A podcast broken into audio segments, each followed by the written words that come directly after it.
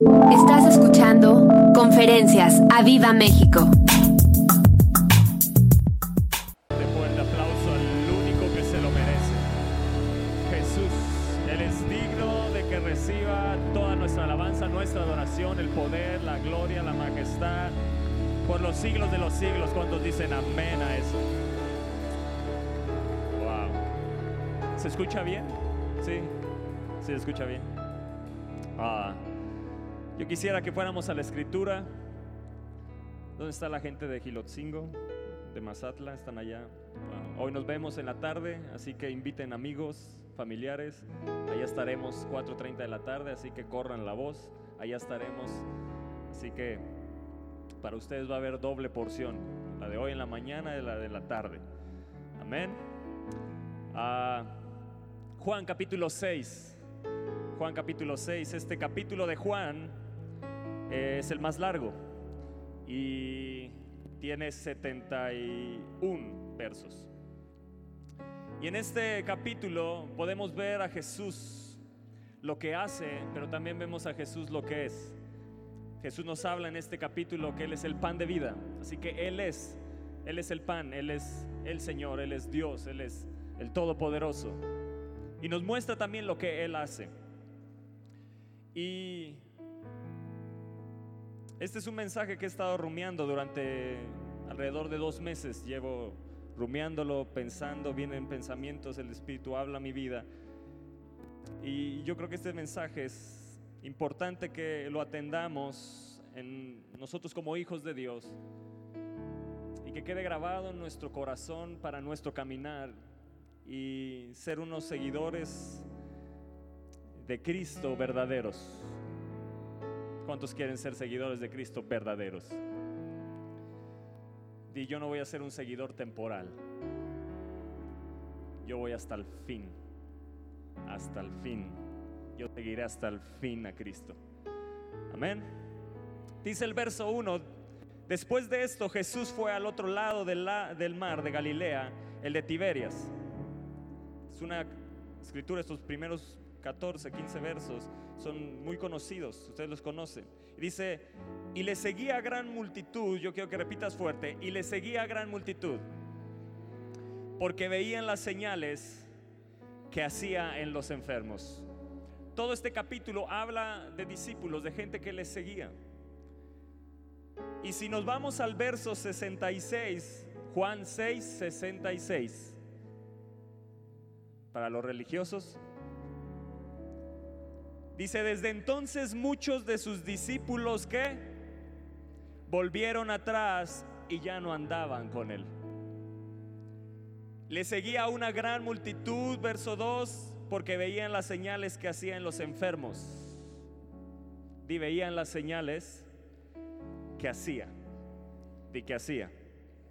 Veían lo que hacía.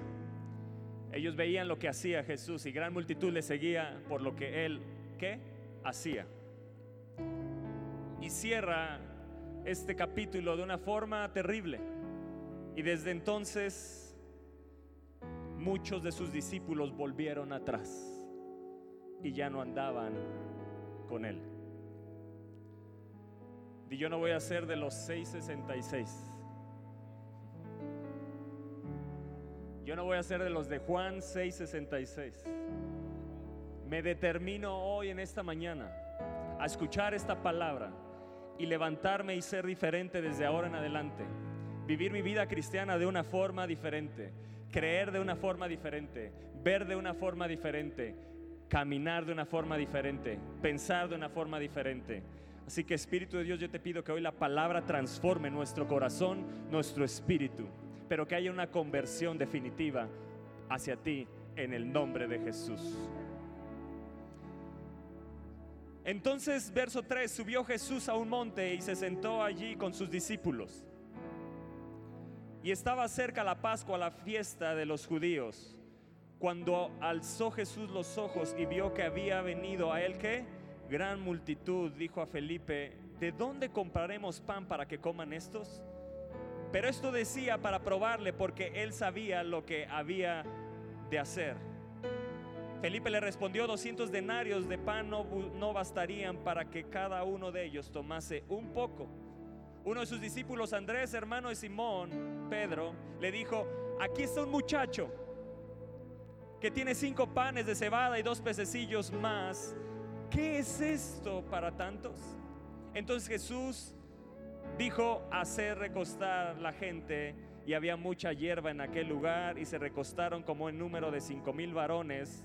Otros versos o en otros evangelios habla de cinco mil hombres más, mujeres y niños. O sea, había alrededor por lo menos tres veces, o sea, 15 mil personas como mínimo ahí. Hablando de que tuvieran un hijo, pero como son los judíos, no creo que solo hubiera familias de tres, mínimo de cuatro, cinco o hasta de seis. Y tomó Jesús aquellos panes y habiendo dado gracias, los repartió entre los discípulos y los discípulos entre los que estaban recostados. Asimismo de los peces, cuanto querían, di cuanto querían. Qué impresionante, ¿no?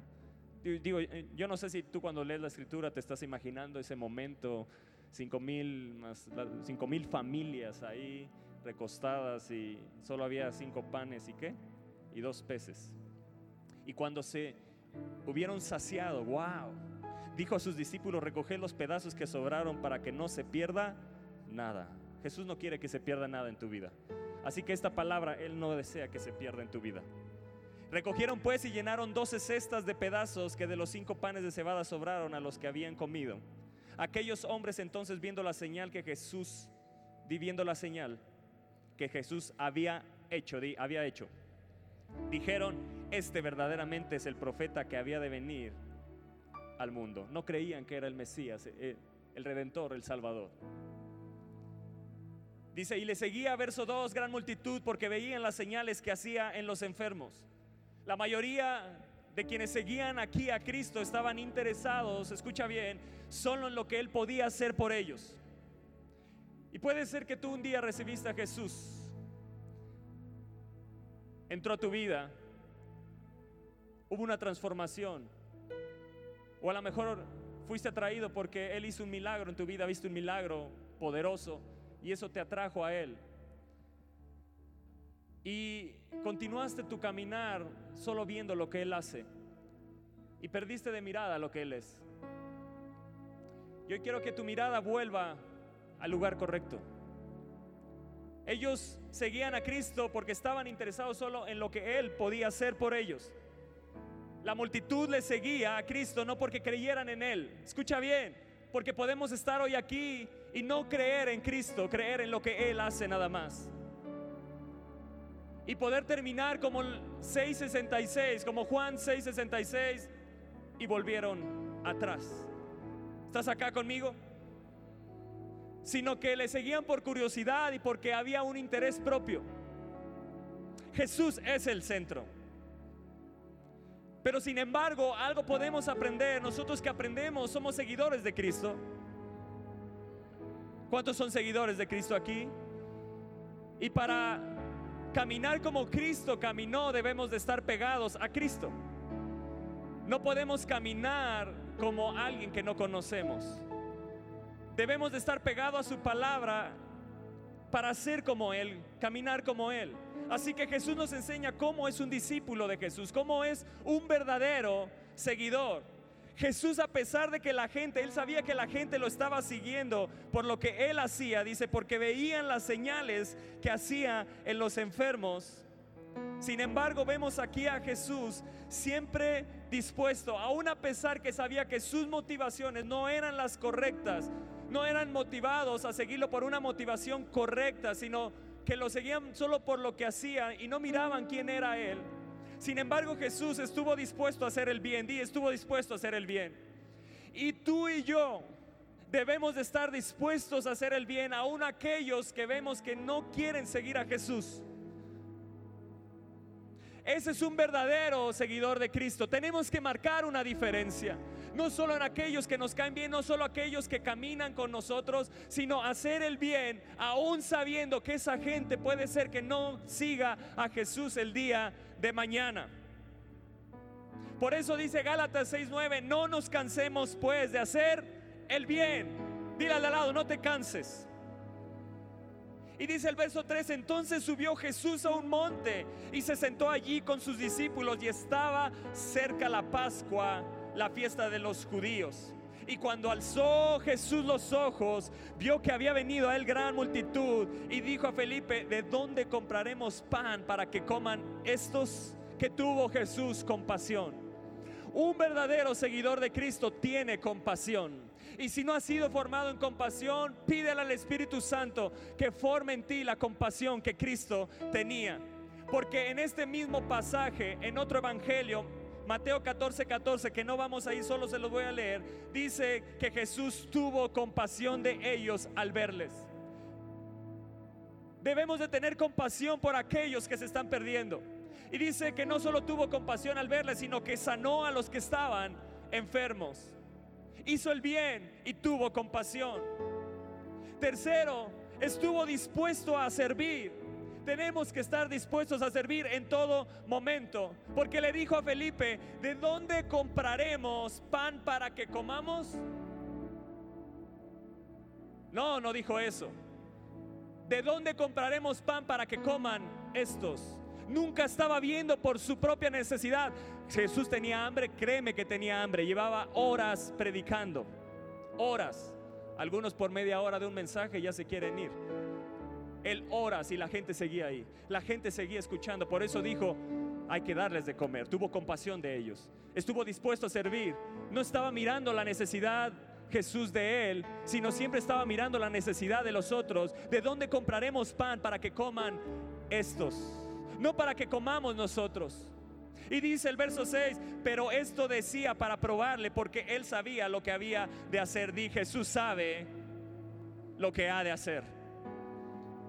¿Por qué queremos y estamos aferrados en hacer las cosas como nosotros creemos que se deben de hacer? Haz esta pregunta.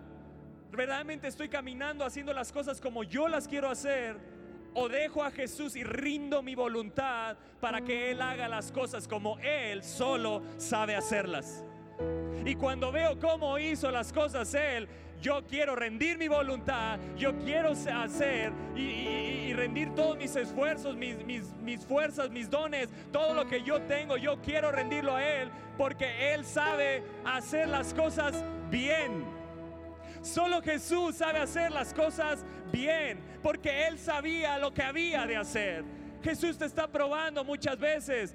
Ríndete a Él, porque Él sabe lo que va de hacer. Él sabe muy bien lo que ha de hacer. Él quiere desatar milagros, maravillas, cosas poderosas en tu vida.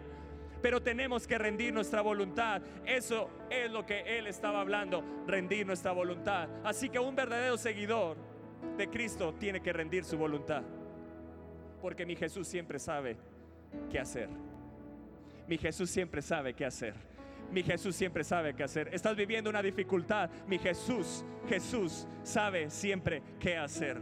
Jesús, Él sabe qué hacer. Estás pasando por una enfermedad, estás pasando por un problema, estás pasando por un valle. Yo te digo, Él sabe qué hacer. Y como seguidor de Cristo tenemos que hacer las cosas como Él sabe hacerlas y tenemos que rendir nuestra voluntad. ¿Cuántos dicen amén a eso? A cada uno de nosotros como seguidores, Jesús nos pregunta también para probarnos muchas veces. Nos pregunta para ver si confiamos en Él, para ver si reconocemos, escucha bien, su soberanía, su poder y su gracia, para ver si la necesidad de la gente nos conmueve como a Él le conmovía. ¿Te conmueve la gente? ¿Estás gastando en este concierto? ¿Te conmueve la gente? ¿Te conmueven las almas? ¿Te conmueve lo que va a suceder este sábado? ¿O estás conmovido por lo que dice el futuro presidente? ¿Por las acciones que está tomando? ¿Por lo que se está moviendo en este mundo? Eso es lo que te conmueve y has dejado de ver lo que a Jesús le conmueve. Y a Jesús le conmueve las almas. Iglesia, no podemos perder nuestro rumbo. No podemos perder la mirada, tenemos que dirigir la mirada mucho más en este tiempo, porque si no puede ser que el día de mañana seas de los de Juan 6, 66. Verso 7, Felipe le respondió, 200 denarios de pan no bastarían para que cada uno de ellos tomase un poco. Un seguidor de Jesús debe confiar en, en, en Jesús más allá de lo que puede ver. Un seguidor de Cristo verdadero tiene que confiar en Jesús mucho más de lo que hoy ves. Hoy estás viendo cosas limitadas, estás viendo que hay algo imposible, confía en Él, porque te has olvidado quién es Él. Iglesia, tenemos que volver nuestra confianza a Él y no en lo que Él hace. Muchos le seguían por lo que hacía, pero Jesús está buscando quien le busque por lo que Él es. Fuiste atraído por lo que Él hace, sí. Y no te estoy diciendo que no creo en milagros. Creo en los milagros, maravillas, los portentos de Dios. Yo he sido testigo, yo lo he visto y creo en los milagros. Pero estas señales seguirán, seguirán, seguirán a los que ponen en su mirada en Él, los que creen en Él.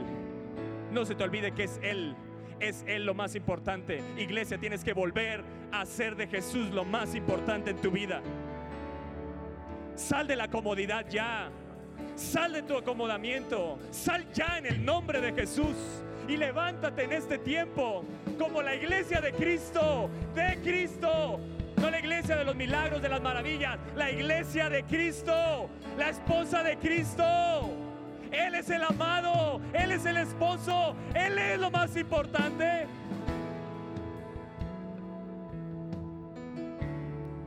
Los que tengan oídos escuchen lo que el Espíritu habla a la iglesia.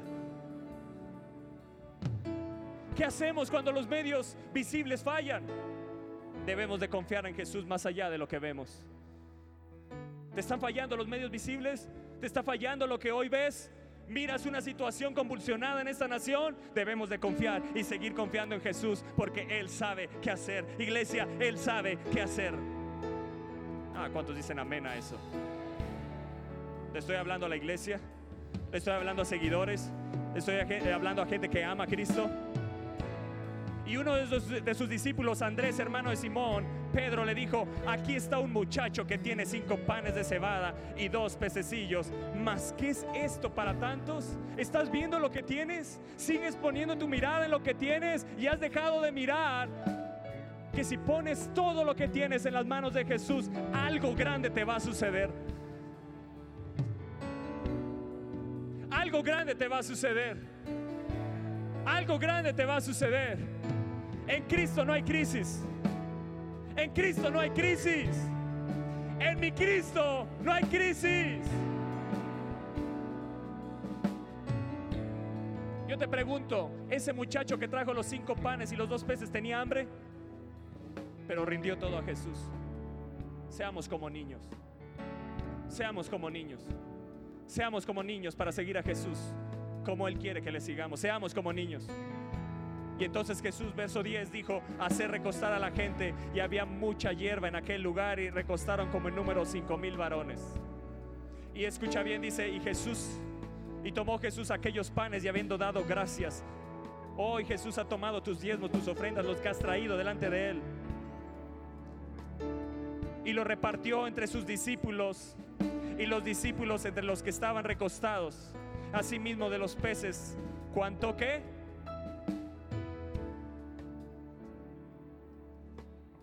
Entonces había cinco panes, dos peces. Jesús empezó a repartirlo a quién? Primeramente. ¿A quién empieza a repartir primeramente? ¿A quién les empieza a repartir primeramente Jesús? ¿Dónde están los discípulos de Jesús? A los discípulos son los que les empieza a repartir primeramente. ¿Me entiendes? Tú vas a ser el primero en ver los milagros de Jesús. Tú vas a ser el primero en experimentar los milagros para que empieces a repartir a otros. Y entonces Jesús los empezó a repartir. ¿Te imaginas a los discípulos? ¿Te imaginas a los discípulos tomando esos panes, Jesús, y repartiendo y veían que no se acababa? Me vuela a mí la cabeza ese momento. Pero la realidad es que ese Jesús sigue vigente hoy, sigue vivo, murió y también resucitó y hoy está a la diestra del Padre. Y ese es tu Jesús, ese es tu Jesús, ese es mi Jesús. Y ese Jesús sigue vivo hoy. ¿Por qué tienes miedo en poner todo en Él? ¿Por qué tienes miedo en darle a Él? ¿Por qué tienes miedo en poner a tus hijos en Él, tu matrimonio, tu vida en Él? ¿Por qué no dejamos que nuestra vida empiece a ser repartida a otros a través de las manos de Jesús? ¿Por qué no dejamos y rendimos todo a Jesús de una vez por todas y le decimos, toma el dominio de mi vida y el control total, porque yo quiero que me uses para tus propósitos? Y entre más conozco a Jesús me doy cuenta que nunca, desde que llegué a esta tierra, es más, desde antes ya era de Él, y desde que llegué a esta tierra nunca me pertenecí.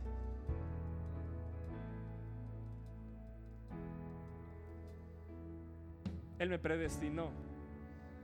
Dice, todo fue creado por medio de Él. Todo. Tú fuiste creado para Él. Nunca te has pertenecido. Y si en algo crees que te perteneces, ríndelo. Ríndelo. Verso 13. Yo quiero que vean el verso 13 porque a mí voy a poner un paréntesis en esta conferencia. ¿Lo quieres?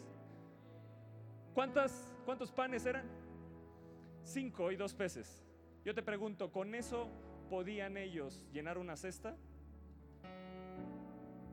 Y recogieron pues y llenaron doce cestas de pedazos que de que de que de cinco panes de cebada ni siquiera lo que trajo ese niño llenó una y de eso sobró doce y todo lo que querían. Llegaban los discípulos y le decían, ¿qué quieres? Todo lo que querían les daban. Todo lo que querían. Y dice, y se saciaron. Estamos a punto de ver si la iglesia rinde todo. Milagros que en tu vida te hubieras imaginado ver. Jesús está buscando una iglesia que se rinda completamente. Si este verso no te vuela la cabeza y no te mueve tu fe a creer, doce cestas. La enseñanza fue primeramente para quién?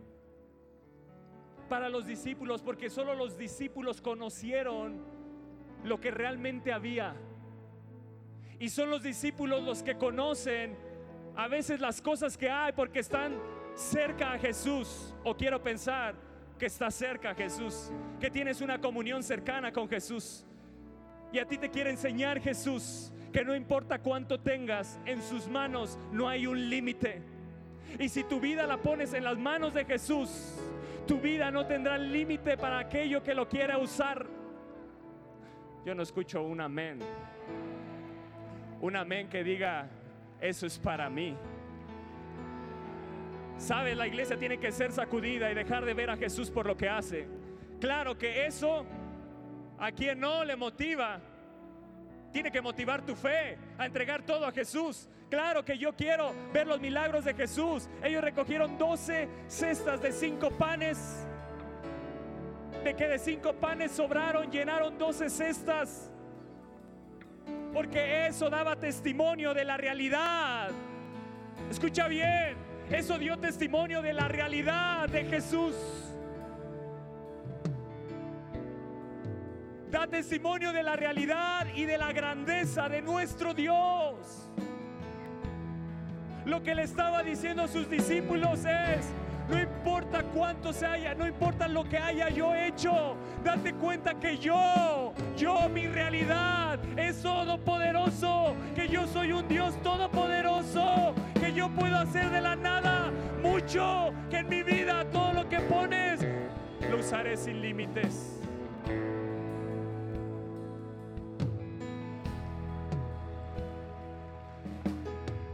Jesús le estaba enseñando a sus discípulos que Él era más importante. No sé si hay alguien aquí que esté entendiendo esto.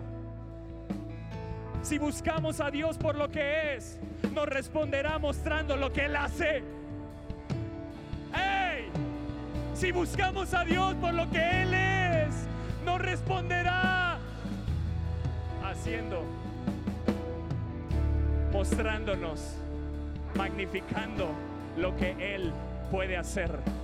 Y en este tiempo tenemos que buscar a Dios. Y cada día de nuestra vida tenemos que buscar a Dios.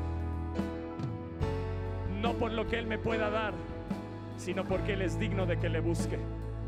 Y aquellos hombres, verso 14, entonces viendo la señal, viendo la señal que Jesús había hecho, dijeron, este verdaderamente es el profeta. No entendieron quién era, porque ellos esperaban un Mesías político, militar, que eliminara a Roma, que eliminara al líder de Roma, que eliminara a ese poder extranjero que los tenía dominados.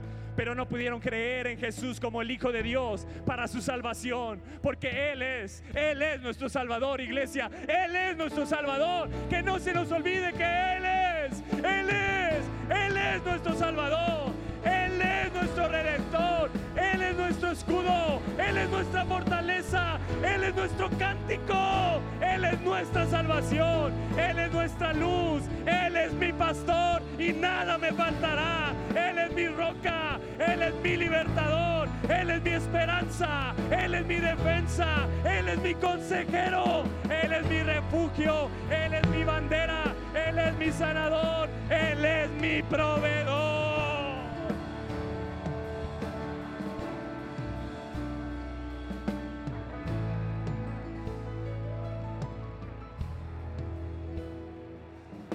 Te pregunto, ¿sigue puesta tu mirada en lo que Él te puede dar? ¿O ya empezaste a mirar a Jesús?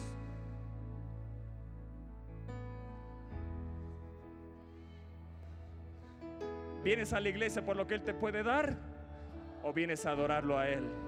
Porque Él es grande, Él es digno. ¿Me entiendes? Y entonces cuando vienes pensando en lo que Él es, vienes como un discípulo verdadero y no vienes a la iglesia a quejarte y a murmurar, sino a ver qué puedo dar para ser como Jesús.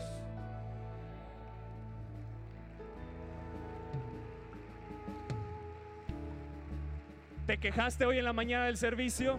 ¿Te quejaste de algo? ¿Te quejaste de alguien? Tienes que ser como Jesús. Mira a Jesús. Aun cuando no le iban a seguir, aun cuando sabía que lo iban a rechazar, aun cuando sabía que se iban a volver atrás, Él les hizo el. Wow. Verso 22. Y el día siguiente la gente que estaba al otro lado del mar vio que no había allí más que una sola barca y que Jesús no había entrado en ella con sus discípulos, sino que estos se habían ido solos. Pero otras barcas habían arribado en Tiberias junto al lugar donde habían comido el pan y donde habían comido el pan. O sea que regresaron al lugar donde habían visto el milagro. Y muchos de ustedes se quedaron en el lugar donde vieron el milagro y dejaron de seguir a Jesús. Estacionaste tu barca en el lugar donde Dios hizo un milagro porque te quedaste viendo solo lo que Él puede hacer y olvidaste lo que Él es.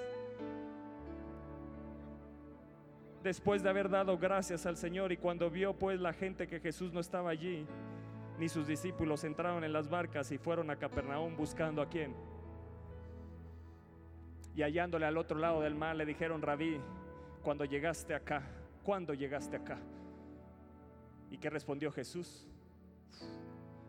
Wow, de cierto, de cierto os digo, wow, que me buscáis, no porque habéis visto las señales, que me buscáis, no por lo que yo soy, que me buscáis porque comiste el pan y te saciaste. Jesús les reprochó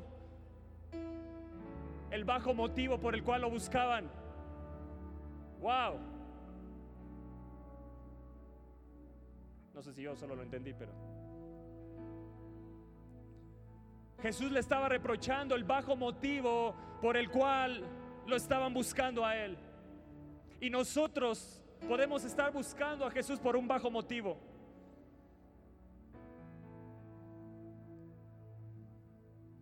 No estaban buscando a Jesús por lo que Él enseñaba.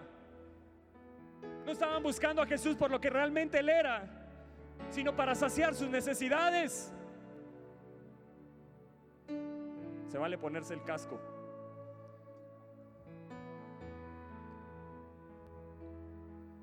Créeme, antes de darte esta palabra, primero trabajó conmigo en muchas áreas.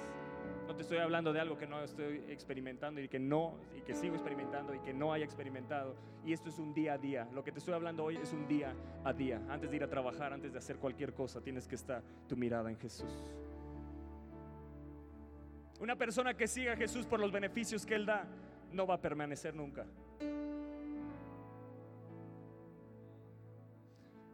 No busques a Jesús por lo que Él te da. Porque un día fuiste atraído por lo que Él hizo en tu vida. ¿Cuántos dicen amén a eso? Pero a lo mejor te quedaste en el lugar donde hizo el milagro, como ellos que fueron al mismo lugar, porque creyeron que ahí solo Jesús hacía milagros. Y Jesús hace milagros en tu caminar. Jesús sigue haciendo milagros en tu caminar. Ahí en tu trabajo quiere hacer milagros. Ahí en tu casa quiere hacer milagros. A donde Él te lleve quiere hacer milagros. No solo en ese momento donde tú estuviste. No solo en ese momento de enfermedad. No solo en esa situación difícil. a Él, a Él quiere hacer milagros ahí. Él quiere seguir haciendo milagros y maravillas en tu caminar. Pero no podemos permanecer y quedarnos en aquello que Él hace. Porque un día fuimos atraídos por lo que Él hizo.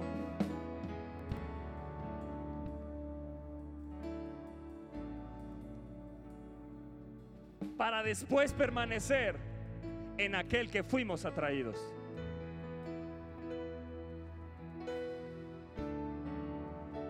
No para permanecer en aquello por lo cual fuimos atraídos, sino en aquel que fuimos atraídos.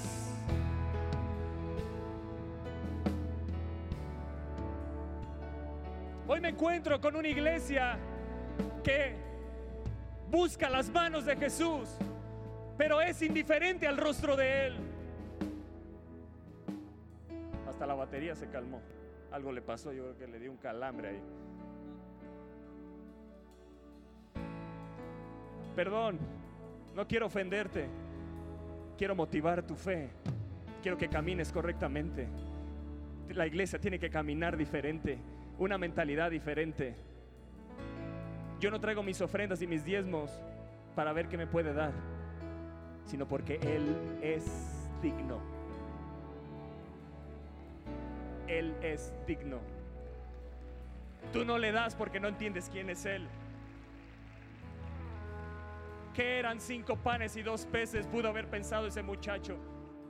Y a lo mejor tú estás pensando, ¿qué es esto? ¿Con ¿Cómo puedo ayudar a la construcción? ¿Cómo puedo ayudar a la obra si es tan poco lo que tengo? Te has olvidado de quién es Él. Y si este pasaje no te mueve, y si no has diezmado y ofrendado, lo puedes hacer al final, porque estoy seguro que Dios está moviendo tu corazón. Porque si Él tiene tu corazón, entonces tiene todo de ti. Buscamos sus manos, pero permanecemos indiferentes a su rostro. Ustedes me buscan porque comiste el pan y se saciaron. Me buscan porque su satisfacción está en lo que pueda darles y no porque busquen que yo sea su satisfacción. Agradecería tu amén. Estoy hablando a la iglesia. Este mensaje es para ti. No le digas, ahí te habla. No, es para ti. Es para ti. Es para ti. Reconoce que es para ti. Reconoce que este mensaje es para ti. Reconoce que están siendo, te está moviendo tu espíritu. Nunca podremos ser encendidos verdaderamente si seguimos a Jesús por lo que Él hace. Porque Él es el fuego. Él es fuego consumidor. Él es. Mientras sigas buscando lo que Él te puede dar, nunca vivirás encendido para Él. Wow. Eso no lo tenía, pero el Espíritu lo acaba de hablar a mi corazón. Trabajad. 27 dice Jesús, hey, yo no quiero que sean como ellos. Dice, trabajando por la comida que perece, sino por la comida que a vida eterna que... Y yo voy a permanecer. Yo voy a ser de los que van a permanecer.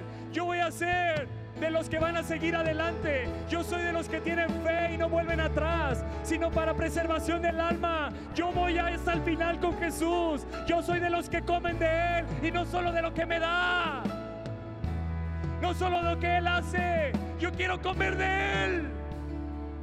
Los que comen de Él a vida eterna permanecen les está instruyendo a obrar, a obrar por motivos más altos. Iglesia, Dios te está empujando a obrar por motivos más altos, por la vida que permanece, no por aquello que perece, sino por lo que permanece. Tenemos que ir a motivos más altos.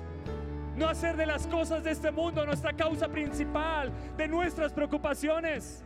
Jesús les dice, trabajad no por la comida que perece, sino por la comida que a vida eterna permanece.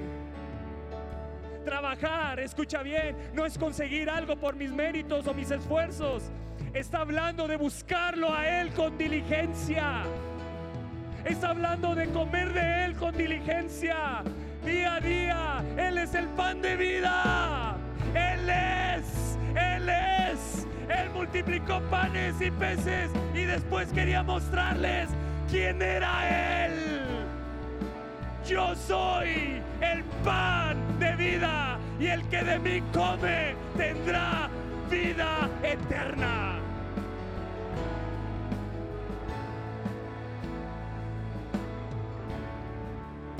Él es el pan de vida.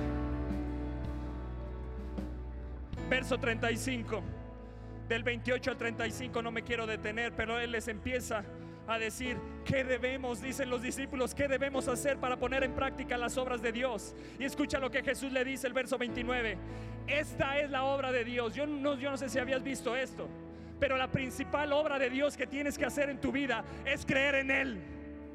No en lo que hace, creer en Él. Y les dice, esta es la obra de Dios, que creáis en Él que Él ha enviado. O sea, en Jesús, en el Salvador, en el Redentor.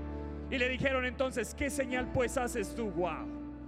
Seguían su mirada puesta en lo que podía hacer cuando Él les estaba diciendo, hey, pon tu mirada en mí. Yo soy más importante que cualquier milagro. Yo soy el hacedor de milagros. Yo soy el pan de vida. Y les dice en el verso 35, Jesús le dijo, yo soy el pan de vida. ¡Wow! Se revela a ellos se revela a ellos y dice, el que a mí viene, una relación, di una relación. Tienes que ir a Él todos los días. Si has dejado de ir a Él, tienes que volver a Él, tienes que volver a Él, tienes que volver a Él. Porque el que a mí viene nunca tendrá hambre. Y el que en mí cree, una relación va a motivar tu fe. Una relación va a motivar tu fe. Una relación va a motivar tu fe para seguir caminando con Jesús. Para seguir adelante con Jesús y el que en mí cree no tendrá sed jamás. Habla de relación y habla de fe porque es lo que Jesús pide de ti. Él es el pan de vida. Escucha bien, podemos tener diferentes opiniones, podemos tener diferentes temperamentos, pero lo que no podemos tener diferente es nuestro apetito espiritual.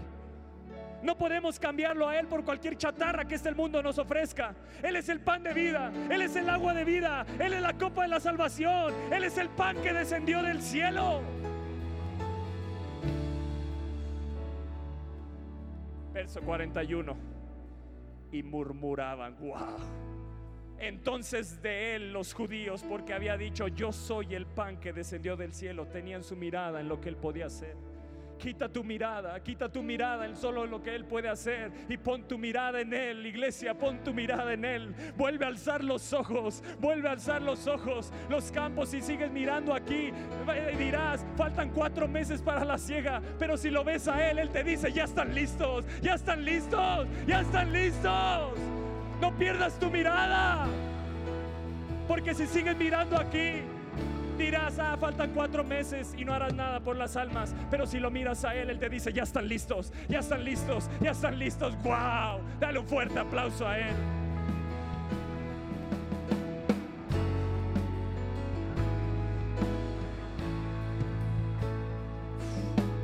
Y decía en verso 42, ¿no es este Jesús el hijo de José? ¡Wow! ¿Qué les había dicho? Yo soy el que descendió del cielo y seguían mirando aquí, seguían mirando aquí. ¿No es este el hijo de José cuyo padre y madre nosotros conocemos? ¿Cómo se empezaron de Jesús? ¿No es este? Sigue mirando a Jesús por lo que él hace y un día lo vas a despreciar diciendo, ¿no es este?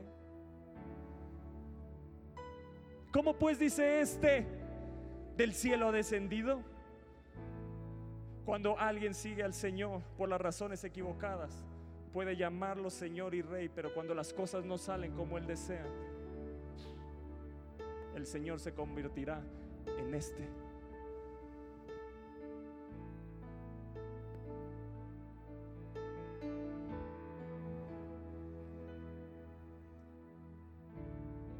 Jesús les estaba hablando, iglesia, hizo un milagro con los panes y tenían que ser panes para luego él revelarse como el verdadero pan. Jesús les muestra milagro, un milagro impresionante. Yo lo veo y es impresionante. Pero Jesús es mucho más impresionante. Me asombra mi Jesús. Yo no sé si a ti te asombre. Yo quiero mirarlo en la hermosura de su santidad. Jesús les estaba hablando ahora de una relación. El que a mí viene y come una relación. Les estaba hablando de lo más importante en tu vida. Lo más importante en tu vida es una relación con Él. Lo más importante no es lo que Él hace. Lo más importante es una relación porque el velo se rasgó para que entraras a una relación. Para que no hubiera limitantes para una relación. Y ellos vieron el tipo de relación. Escucha bien. Ellos estaban viendo el tipo de relación que el Señor quería tener con ellos y no les agradó. Y muchas veces a nosotros no nos agrada cuando no queremos levantarnos minutos antes de salir a trabajar para tener comunión con Él. Para que antes de hacer cualquier cosa en nuestra vida, estar y pasar tiempo con Él. Podemos ser como ellos, que sabemos el tipo de relación que Él quiere tener y no vamos a Él. Querían ellos un rey que los guiara a la victoria pero no estaban dispuestos a aceptar un Salvador personal que los librara de sus pecados y gobernara su vida. Wow. Verso 60.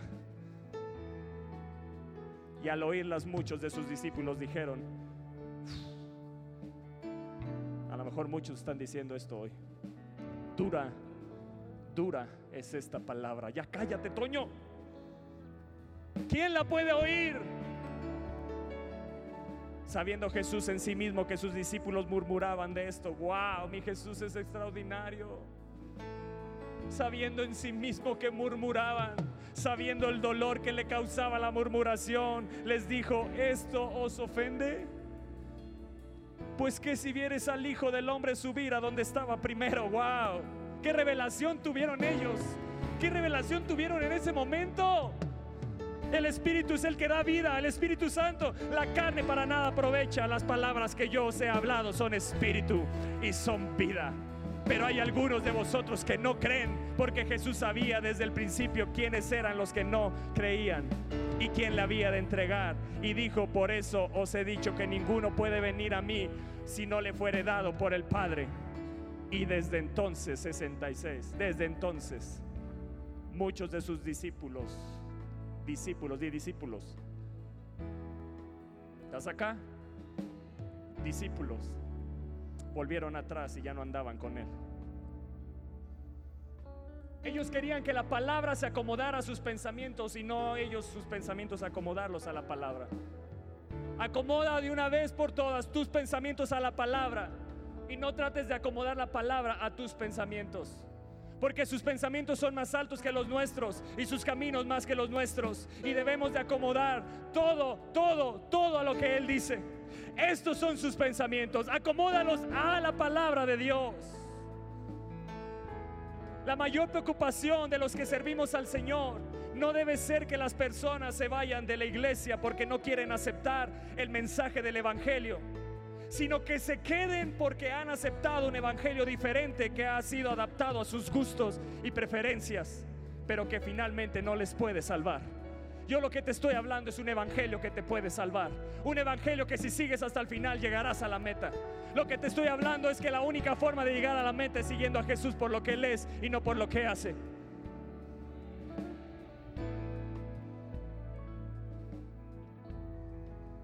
Los seguidores temporales todavía existen. Que no seas tú uno de ellos. Quieren los beneficios que Él puede darles, pero no están dispuestos a aceptar.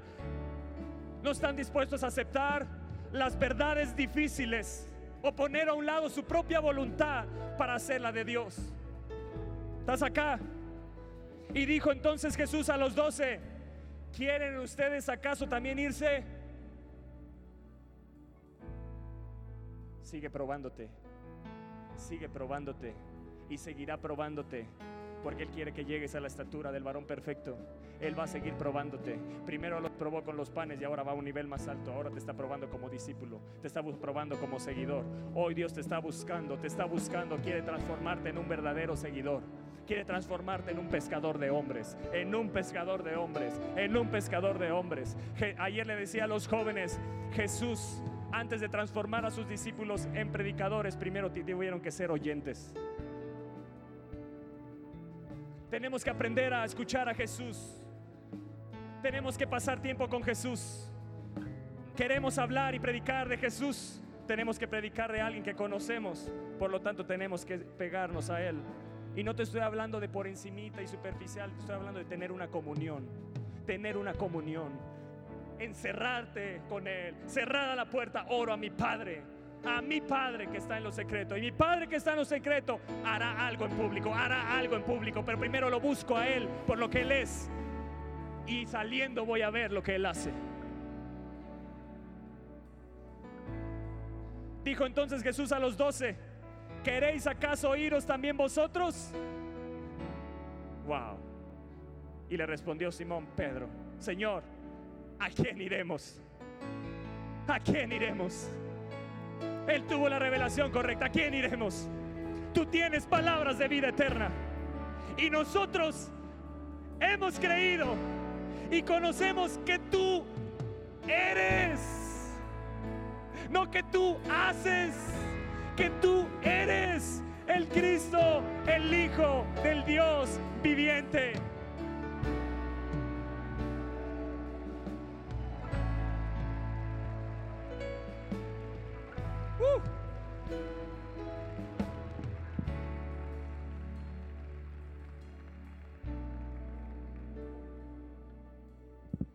Cuánto llevo, pero no sé cuánto llevo, pero no quiero que me dejen de invitar.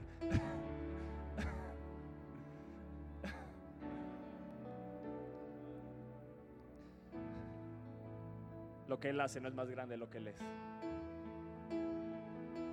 ¿Por qué no lo escribes ahí en tu Biblia, en tu cuaderno, en tu celular? Lo que Él hace no es más grande de lo que Él es. Vuelvo a decir para los que se acaban de conectar. Ya no digo a los que acaban de llegar, ¿verdad? Creo en milagros. Él es un hacedor de milagros, de maravillas, de proezas. Pero nunca lo que Él hace me debe de apantallar más que lo que Él es. Mi fe tiene que estar puesta en el lugar correcto. Porque si no, un día voy, no voy a permanecer. Pero si ese milagro me atrae a Jesús, pongamos nuestra fe en Jesús.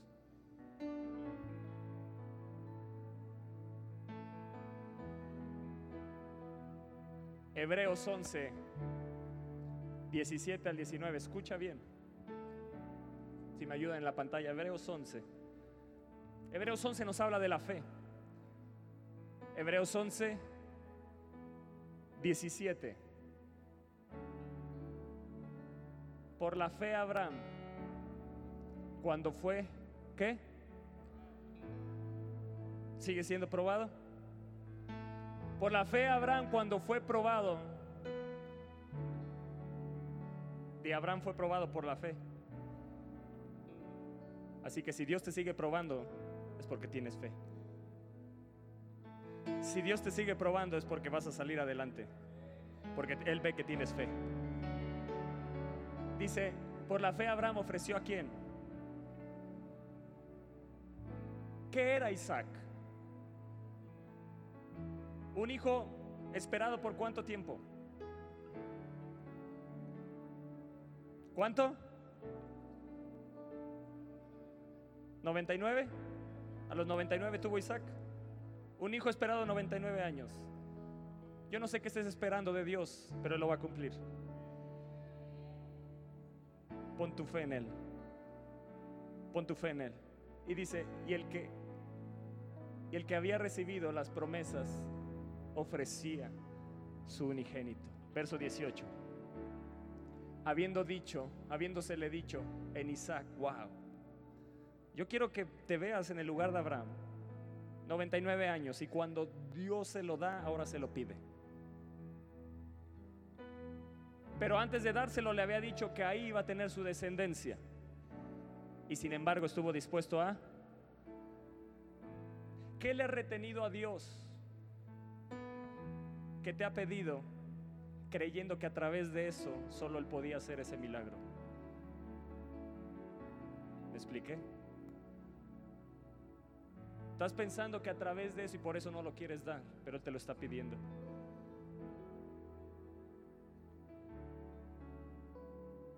Algunos le está pidiendo amistades que dejen. Estoy hablando adultos también. No solo a los jóvenes, porque siempre decimos, ya ves, hijo, no. También estoy hablando a los adultos. Gente que apaga tu fe, gente que te está desviando del camino del Señor, gente que te empieza a llenar de cosas la cabeza y pierdes tu mirada de Cristo. Yo no sé qué cosas de Dios te está pidiendo, pero Abraham es impresionante y en Isaac te será llamada descendencia, era la promesa que tenía. Y lo ofreció. ¿Sabes por qué? Verso 19.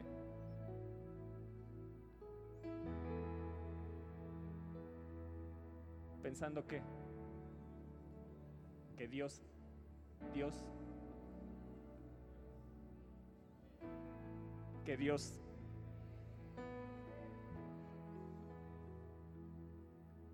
¿Sabes por qué Abraham pudo ofrecer a Isaac? Porque sabía bien en quién creía. No estaba mirando a Abraham lo que él podía hacer. Y vaya que había hecho un milagro grande. Abraham no se quedó viendo a Isaac. Abraham siempre se quedó viendo a Dios. Un día le dijo, sal de esta carpa, porque está muy limitada tu fe. Y lo sacó y miró y le dio cuenta las estrellas. Desde ese día se dio cuenta, Dios es muy grande. Dios es muy grande. Si mi descendencia va a ser así, nada es más grande que mi Dios. Porque si Él me puede dar una descendencia así, es porque Él es poderoso. Dios, pensando que Dios es poderoso para levantar aún de entre los muertos, de donde en sentido figurado también lo volvió a recibir. ¿Qué hizo Abraham? Abraham seguía a Dios por lo que él es y no por lo que él hacía, porque estuvo aún dispuesto a sacrificar a Isaac sabiendo que él, él era capaz de resucitarlo.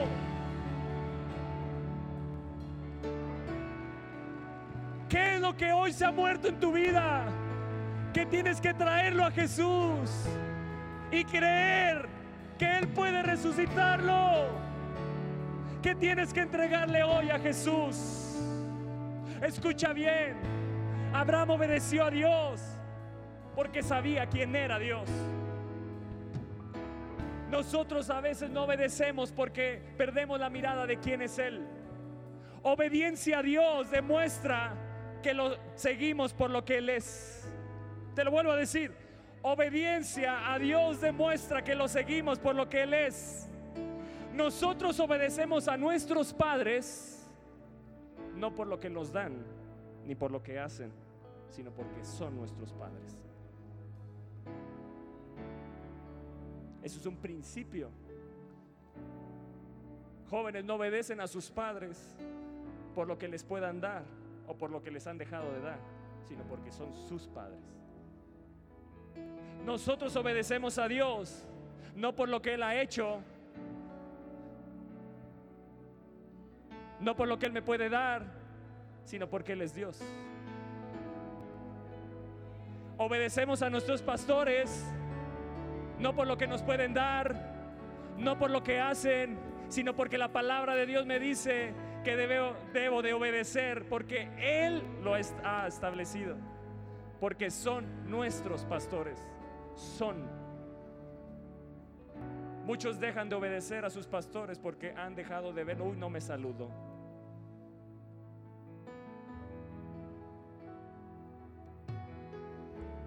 ¿Por qué no empiezas y dejas ya y arrancas la murmuración como estos discípulos, Jesús sabiendo que murmuraban dentro de sí? Deja la murmuración, la queja. Enfócate en Jesús.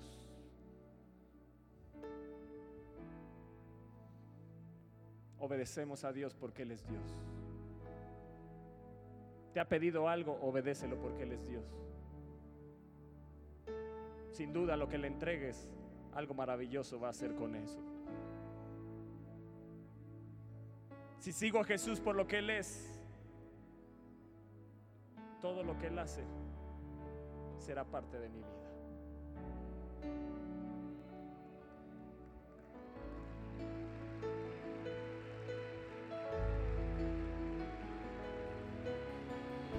Si sigo a Jesús, si sigo a Jesús por lo que Él, es, todo lo que Él hace, todo lo que Él hace será parte de mi vida, será parte de mi caminar, estará en mi diario vivir.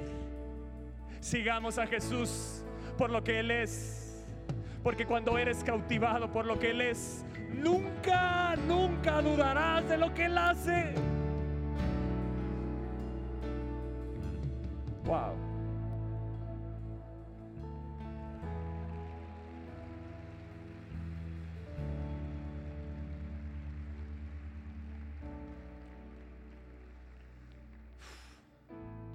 Eres cautivado por Jesús, por lo que Él es, iglesia, déjate cautivar por Él.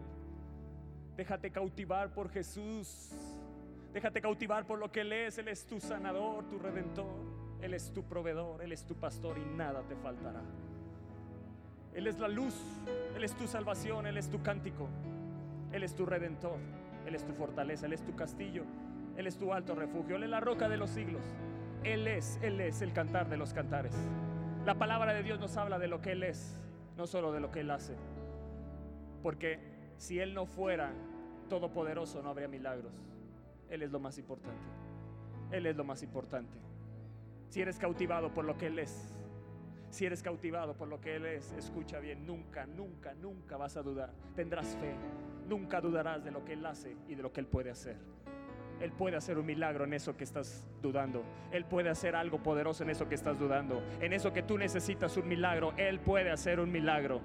Te han dicho los médicos que no hay posibilidad. Sigue creyendo. Él, Él, Él hace todo posible. Él, Él es un Dios. Él es un Dios de imposibles. Y si ponemos nuestra fe en Él, en Él, en Él, todo lo que Él hace será parte de nuestro caminar. Todo lo que Él hace será parte de nuestra vida. Y con esto acabo. En Mateo 16, del 13 al 17. Dice, viniendo Jesús a la región de Cesarea de Filipo, preguntó a sus discípulos diciendo, ¿quién dicen los hombres que es Él? Que es el Hijo del Hombre. Y ellos dijeron, unos Juan el Bautista, otros Elías y otros Jeremías o alguno de los profetas. Y se voltea con los cercanos, se voltea a uno como cada uno de los de ustedes. Y Jesús te hace esta pregunta, ¿y ustedes quién dicen que soy?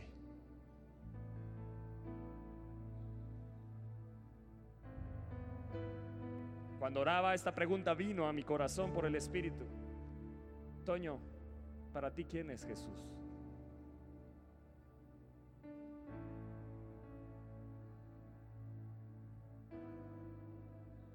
Jesús está preguntando hoy a su iglesia. El mundo dice algo, pero ustedes, ¿quién dicen que soy? Porque ustedes se tienen que parecer a mí. Pero mientras no tengas un concepto claro de lo que yo soy, nunca te parecerás a mí.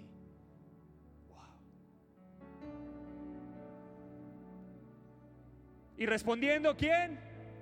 No faltaba, ¿quién? Simón Pedro. Y Simón Pedro. Tú eres el Cristo, el Hijo del Dios viviente. Entonces le respondió Jesús, bienaventurado eres. ¡Wow! aquellos que tienen una revelación correcta, que siguen a Jesús por la motivación correcta, son bienaventurados. Bienaventurado eres Simón, hijo de Jonás, porque no te lo reveló carne ni sangre, sino mi Padre, sino mi Padre que está en los cielos. ¿Sabes por qué los discípulos sabían quién era Jesús? Porque ellos tenían una continua comunión con Él. Y entre más tengas una comunión con Él, mayor revelación tendrás de Jesús. Y con más fuerza tu fe estará puesta en Él. Porque lo que Jesús sea para ti se reflejará en tu conducta y se reflejará en tu fe. Wow. Tu estado espiritual depende de las convicciones que tengas acerca de Jesús y de su obra. ¡Wow!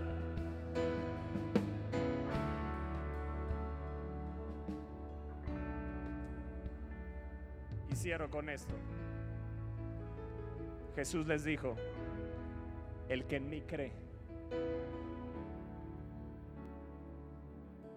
por lo que yo soy, las obras que yo hago, las hará también.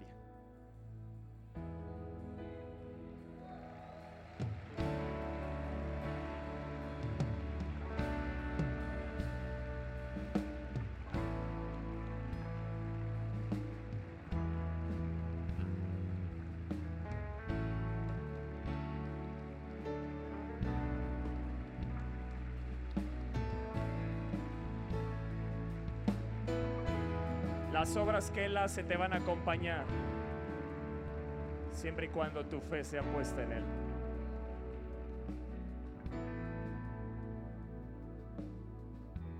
Queremos hacer lo que Él hace con nuestra fe puesta en lo que Él hace.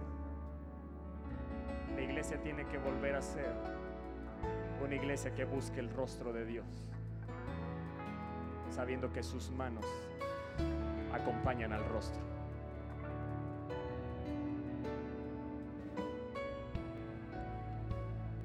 Si Jesús estuviera aquí adelante, si Jesús estuviera aquí adelante, después de esta palabra, ¿qué harías?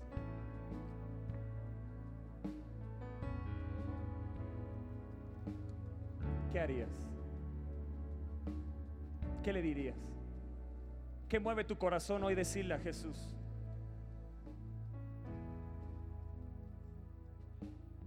Sabes, si hoy no te mueves de tu lugar, yo no sé qué más tenga que hacer Cristo por ti. Porque aún al paralítico lo llevaron a Jesús. Jesús no fue a los enfermos, los enfermos fueron a Jesús.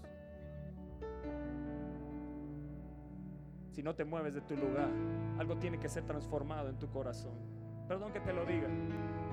Y espero que no te ofendas, pero y no quiero que te muevas por lo que te dije, sino que Jesús sea el que te mueva a correr aquí adelante porque Él es lo más importante para ti. La iglesia tiene que aprender a correr a Jesús porque estamos acostumbrados a orar para que Él corra nuestras situaciones y somos nosotros los que le seguimos, no Él a nosotros. Él nos predestinó, nos llamó, nos escogió. Si algo le ha retenido a Jesús, pídele al Espíritu Santo que te muestre. Y jóvenes que están aquí, escúchenme. Jóvenes que están aquí, escúchenme. Mírenme un momento. Voltenme a ver un momento, los jóvenes. En esta casa se hacen reuniones para ustedes. Pero es Jesús insistiéndote, buscándote.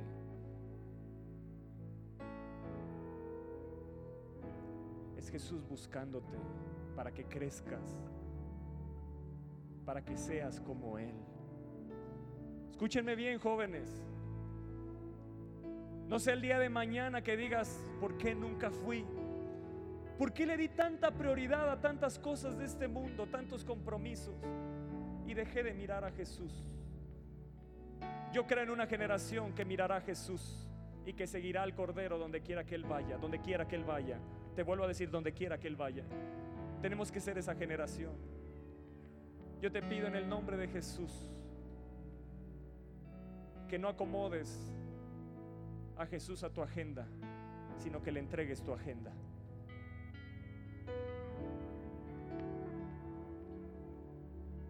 Hay reuniones para 25 más. Hay reuniones de jóvenes que es para todos los jóvenes. Hay reuniones de oración.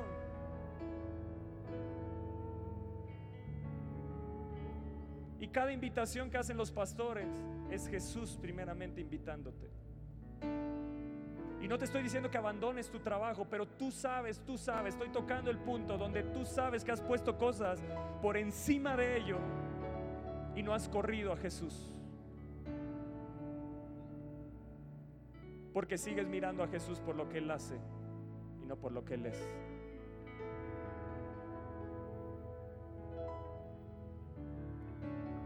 Yo te motivo a que cierres un año con tu mirada puesta en Jesús y comiences un año y no dejes ni un solo día de mirarlo. Yo no sé qué le tengas que entregar a Jesús. Ya acabó el mensaje para los jóvenes. Yo no sé qué le tengas que entregar a Jesús, pero este es el momento, este es el momento, este es el momento. Este es el momento. Este es el momento, este es el momento para que le digas Jesús, esto me duele, pero aquí está. Aquí está.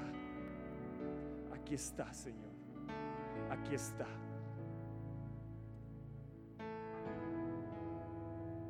Sabes, mi esposa y yo hasta nuestro aniversario de bodas estuvimos aquí en la reunión porque les amamos. Pero más allá de eso, amo a Jesús. Y para mí es un gusto y es un privilegio para mi esposa y para mí, no sé si está ahí, para mi esposa y para mí es un gusto servir a Jesús. No es una carga, es un honor y un privilegio. Y si tuviera que pasar mis cumpleaños aquí, los pasaría, no me importa. Porque mi agenda es de Él. Pero tú eres el pastor, Toño, sí, tú eres un seguidor de Cristo. Y tú y yo somos seguidores de Cristo. Él quiere que seas un seguidor de Cristo también en tu trabajo. Quiere que aprendas de Él para que tus palabras se parezcan a las de Él. Más que nunca en este tiempo la iglesia tiene que reaccionar. Hay una preocupación en mi corazón. Veo muchas cosas que están sucediendo en el mundo, aún en el ámbito espiritual cristiano. Y cuando te hablo es una urgencia, creo, del Espíritu de Dios hacia tu vida para que cambies tu mente, cambies, cambies tu mirada.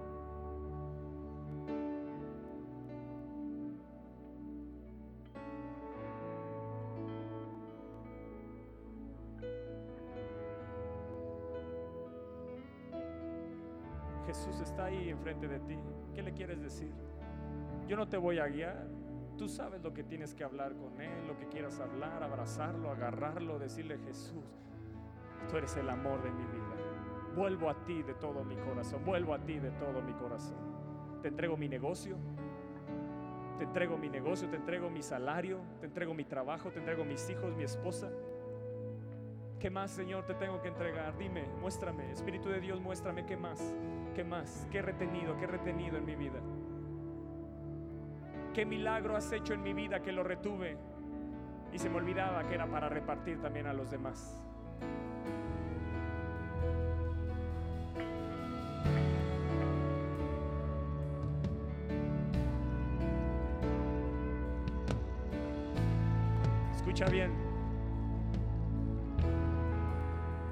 Que muchos de ustedes van a experimentar en esta entrega que están haciendo, en los próximos días van a experimentar milagros de Jesús. Que decías esto era imposible. Y te diste cuenta que era por algo que estaba reteniendo. Te hablo por el Espíritu de Dios. Hay milagros que te están esperando. No retengas, no retengas, no retengas. Es la llave, es la llave. Es lo que ha detenido tu fe. Pero en el momento que lo sueltes vas a sentir como una carga, vas a salir ligero y vas a ver cómo Dios toma ese asunto en sus manos y vas a ver un milagro en ello. Vas a ver un milagro en ello. Espera nuestra próxima emisión de Conferencias. ¡A Viva México!